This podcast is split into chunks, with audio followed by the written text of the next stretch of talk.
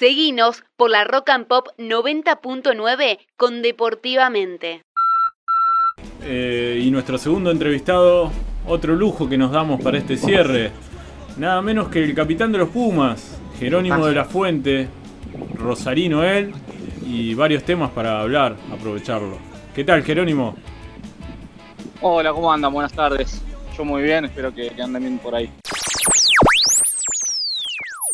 Bien, mi primera pregunta está relacionada a qué se siente eh, personalmente ser el capitán de, una selección, en este caso de la selección de rugby de los Pumas.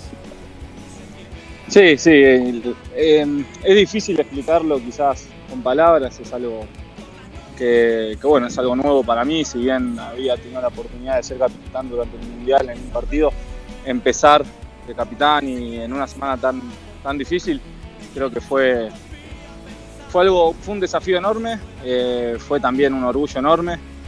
Si bien, nada, como te dije, era una sensación rara porque eh, la semana fue difícil, había nuestro capitán Pablo no iba, no iba a jugar el partido y sabía que era eh, una injusticia, entonces era, era difícil tomar, tomar ese, ese rol de capitán, pero bueno, con el apoyo de él y de todo el equipo, eh, creo que tuvo una semana increíble.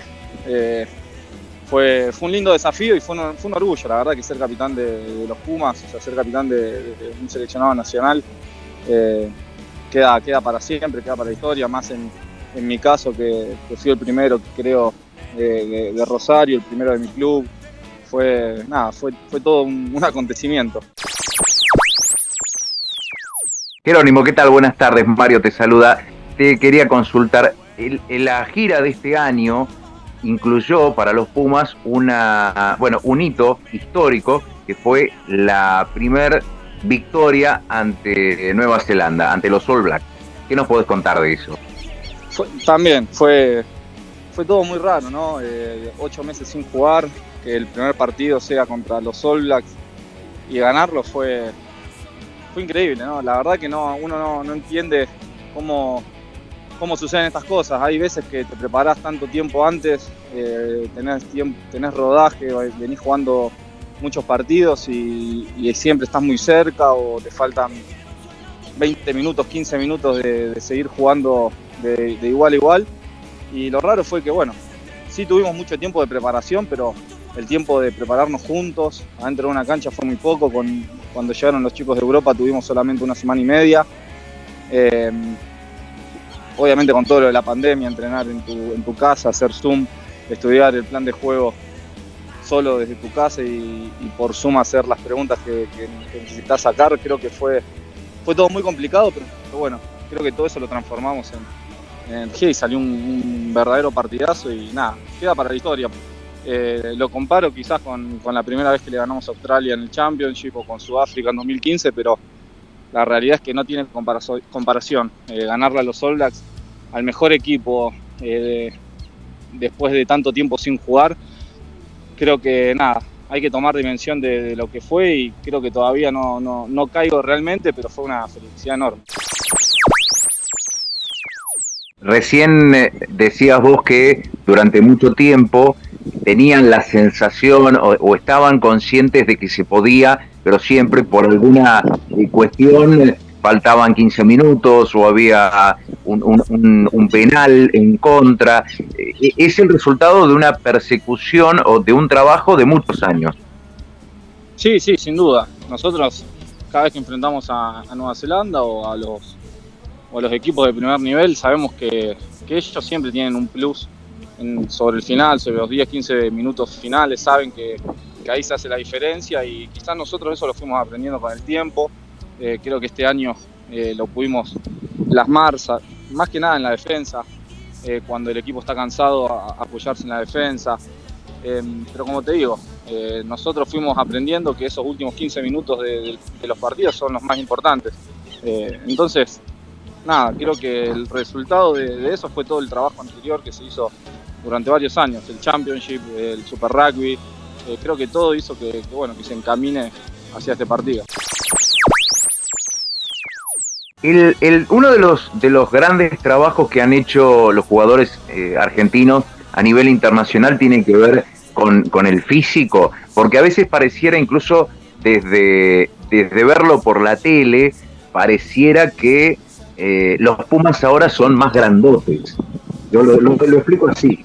Sí, sí, la realidad es que sí, el trabajo físico se hace, se hace siempre, se hizo siempre, digamos, pero hoy cada, cada vez los chicos tienen más oportunidades, los chicos más jóvenes vienen con, con un poco más de preparación, ya se empiezan a entrenar un poco más en temprana edad, eso quizás antes no pasaba tanto, salvo con algunos jugadores, pero hoy los jugadores de 18, 19 años ya están entrenando eh, el mismo plan de juego que los Pumas, mismas rutinas, eh, van creciendo mucho, mucho más, tanto en el gimnasio como en la cancha, entonces creo que eso es lo que, lo que, lo que va haciendo la diferencia. Obviamente que, en los Pumas se trabaja de igual manera y un poco más, eh, un poco más, no, es bastante más exigente, pero la preparación que van teniendo los chicos creo que es mucho más es mucho mejor a lo que venía haciendo años antes, años anteriores. Entonces es un gran trabajo de, la Unión Argentina de Rugby que hay que, hay que remarcarlo. Entonces, eh, como vos decís, nosotros siempre, siempre quizás nos sentimos un poco de inferioridad